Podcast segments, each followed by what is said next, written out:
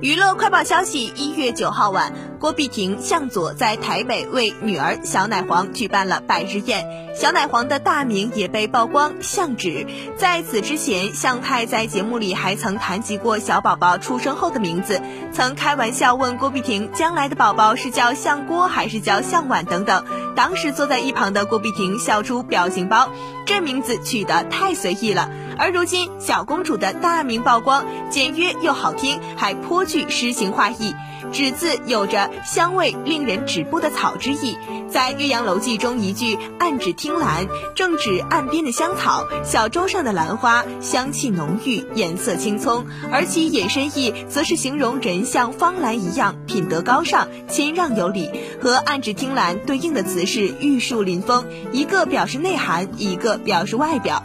将女儿的名字定位为“芷”，则能看出夫妻俩更希望女儿注重自身的涵养。此外，向芷谐音有着“我的爱指向你”的意思，代表着全家都对小公主的宠溺，可谓爱意满满。